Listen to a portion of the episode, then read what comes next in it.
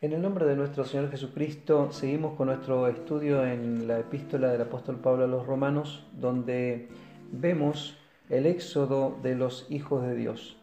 En el capítulo 2 seguimos la segunda división que nos hace ver la necesidad que el hombre tiene del Evangelio. En el capítulo 2 entonces seguimos viendo la necesidad que el hombre moral tiene del Evangelio.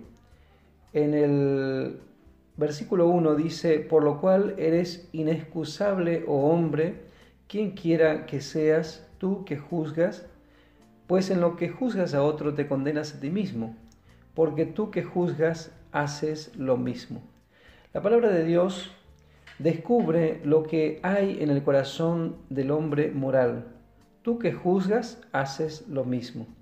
El apóstol Pablo, dando testimonio de su vida moral como religioso, dice de sí mismo en cuanto a la ley irreprensible, ningún hombre podría señalarlo como pecador, pero cuando se encuentra con el Señor, Él le muestra que la ley también dice no codiciarás.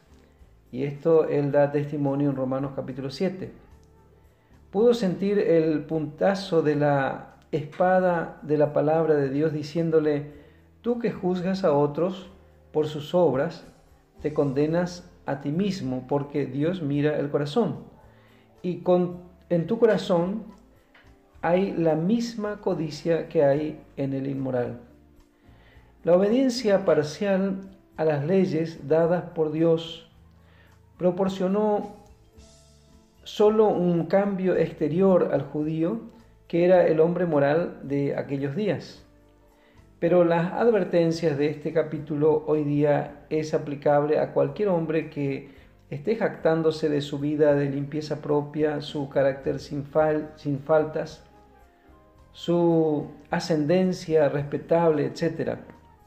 El versículo 2 dice, más sabemos que el juicio de Dios contra los que practican tales cosas es según verdad y piensas esto, versículo 3, oh hombre, tú que juzgas a los que tal hacen y haces lo mismo, que tú escaparás del juicio de Dios. Se deja en claro que el hombre moral no tiene menor culpa que el inmoral, ya que la misma convicción de culpa es traída sobre él.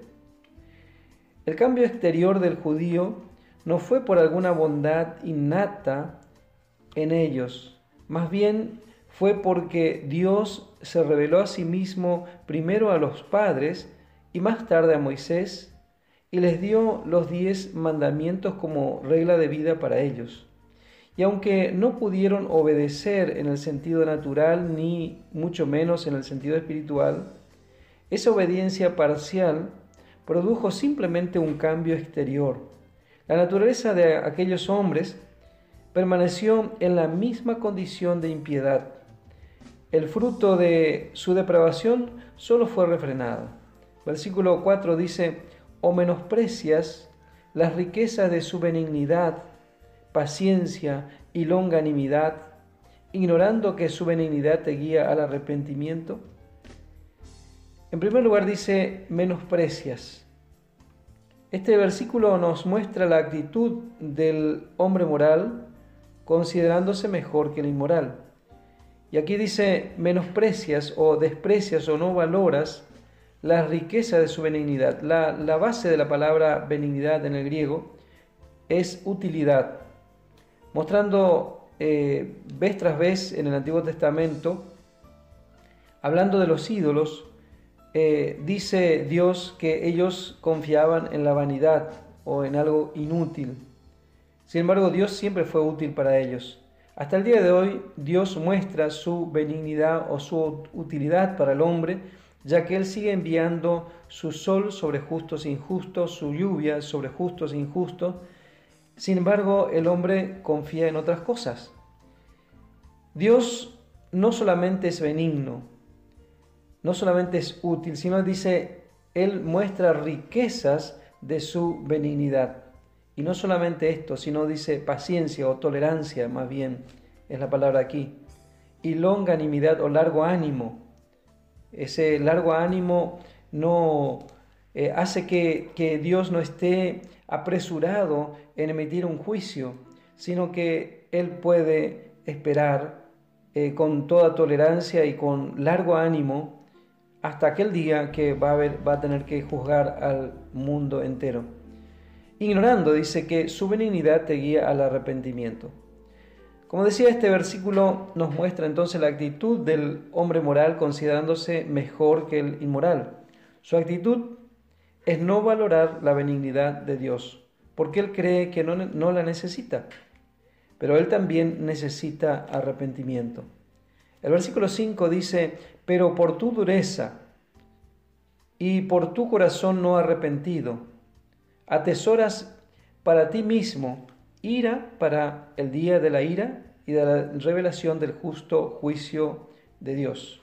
Habrá un día de juicio donde Dios va a revelar su justo juicio o su sentencia final como un juez y como el verdadero juez.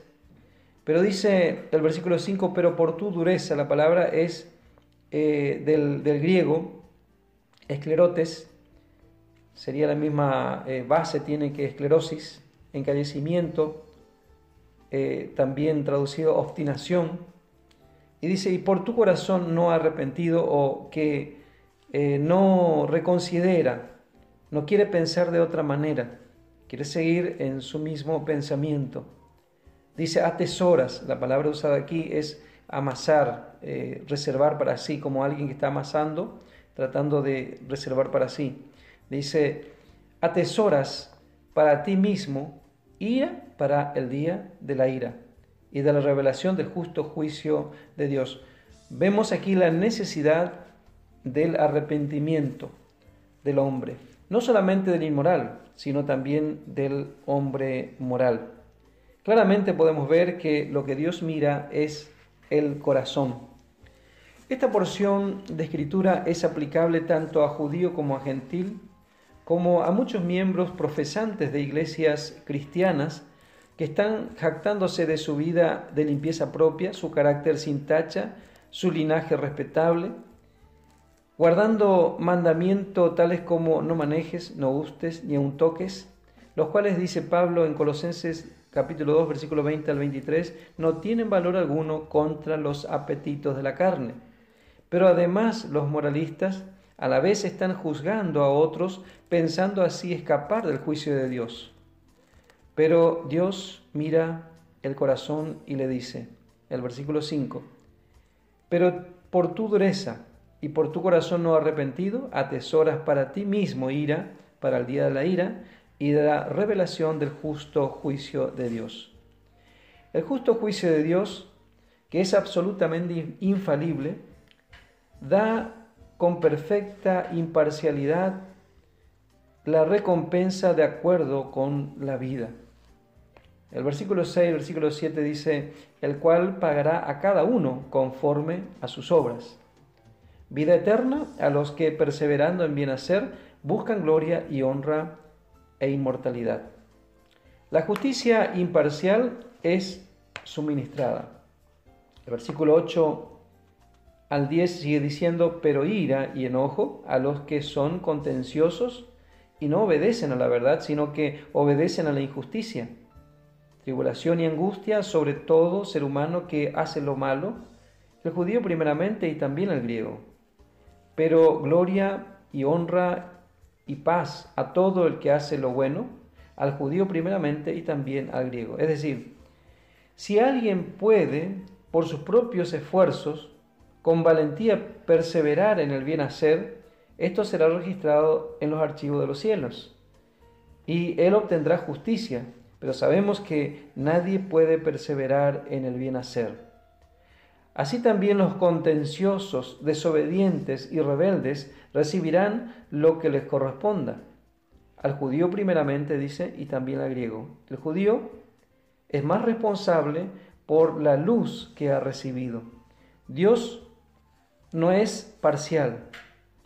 Judío y gentil, moral o inmoral, serán juzgados no por, lo que profesan, sino por sus obras, y esto delante de de Dios el justo juez.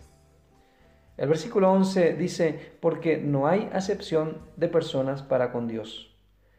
La sola realidad será contada cuando Dios sea el juez. Y versículo 12 sigue diciendo, porque todos los que sin ley han pecado, sin ley también perecerán, y todos los que bajo la ley han pecado, por la ley serán juzgados. ¿Quién se atreve a hallar alguna falta en esta declaración? Alguien dice, ¿cómo hará frente el judío si tal es la sentencia del juicio de Dios? ¿No tendrá el judío un favor especial? De, la, respuesta de, de Pablo aquí es de ninguna manera. El versículo 13 sigue diciendo, porque no son los oidores de la ley los justos ante Dios, sino los hacedores de la ley serán justificados. Porque cuando los gentiles que no tienen ley hacen por naturaleza lo que es de la ley, estos, aunque no tengan ley, son ley para sí mismos, mostrando la obra de la ley escrita en sus corazones, dando testimonio su conciencia y acusándoles o defendiéndoles sus razonamientos en el día en que Dios juzgará por Jesucristo los secretos de los hombres conforme a mi evangelio. El apóstol declara que el mero conocimiento de la ley no puede tomar el lugar del cumplimiento de la ley. Note que dice que Dios juzgará por Jesucristo los secretos de los hombres conforme dice Pablo a mi evangelio. Mayormente los cristianos no dan valor a las cartas del apóstol Pablo, la cual es nuestra porción especial. Y note cómo se nos hace responsable, porque dice que Dios juzgará conforme a mi evangelio. Los versículos 17 al 20 siguen diciendo, He aquí, tú tienes el sobrenombre de judío, y te apoyas en la ley, y te glorías en Dios, y conoces su voluntad, e instruido por la ley, apruebas lo mejor, y confías en que eres guía de los ciegos, luz de los que están en tinieblas, instructor de los indoctos, maestro de niños, que tienes en la ley la forma de la ciencia y de la verdad. Con todo esto, algunos se preguntan, ¿no tendrá el judío un favor especial?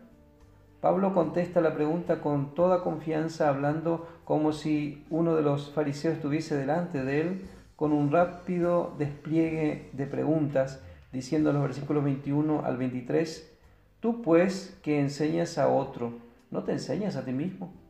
Tú que predicas que no se ha de hurtar, hurtas. Tú que dices que no se ha de adulterar, adulteras.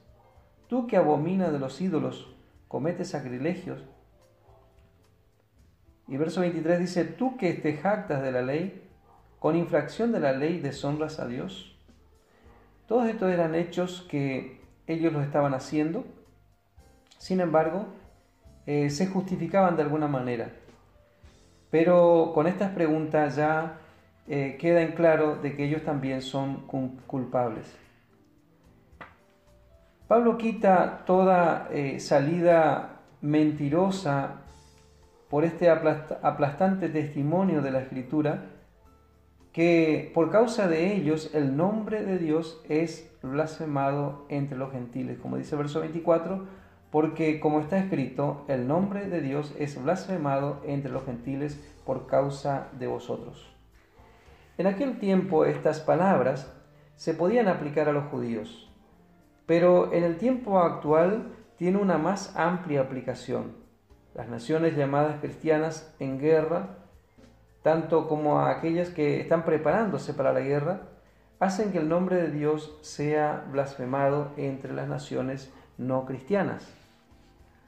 Los ciudadanos aparentemente leales de naciones llamadas cristianas, los estafadores en esas naciones, en las políticas, desde el más pequeño al más grande, que están robando a su país, haciéndose ricos por cualquier medio en su poder, también hacen que el nombre de Dios sea blasfemado. ¿Qué pueden decir los paganos de tal conducta de los llamados así cristianos? ¿Qué pueden decir sino escarnecer y burlarse del Dios vivo y verdadero a quien estos hombres morales profesan conocer y servir? Sí, verdaderamente aquella escritura habla a hombres hoy con una voz realmente desafiante que no puede ser acallada, una voz para judío y gentil, una voz para todos. Versículos 25 al 27 dice, pues en verdad la circuncisión aprovecha si, guarda, si guardas la ley, pero si eres transgresor de la ley, tu circuncisión viene a ser incircuncisión. Si pues el incircunciso guardare los, las ordenanzas de la ley, ¿no será tenida su incircuncisión como circuncisión? Y el que físicamente es incircunciso pero guarda perfectamente la ley, te condenará a ti, que con la letra de la ley y con la circuncisión eres transgresor de la ley. Los últimos versículos indican que cuanto más grande es la luz que recibimos, también grande es el beneficio, si es que hay conformidad de vida. En otras palabras, Dios demanda la realidad. Pues no es judío, dice el verso 28 al 29, el que lo es exteriormente, ni es la circuncisión la que se hace exteriormente en la carne, sino que es judío el que lo es en lo interior. Es una declaración bastante fuerte. Pero en la misma manera podemos decir hoy en día no es cristiano el que lo es exteriormente, uno que solamente ha sido bautizado o que solamente está unido a alguna iglesia, pero es cristiano el que lo es en lo interior. Uno que ha renacido, uno que ha nacido del Espíritu de Dios. Los principios de Dios siempre son los mismos. Las reglas humanas, las apariencias exteriores pesan poco en la balanza de Dios. Él mira el corazón. Los hombres pueden cambiar, pero Dios no cambia. Su palabra sigue siendo la misma.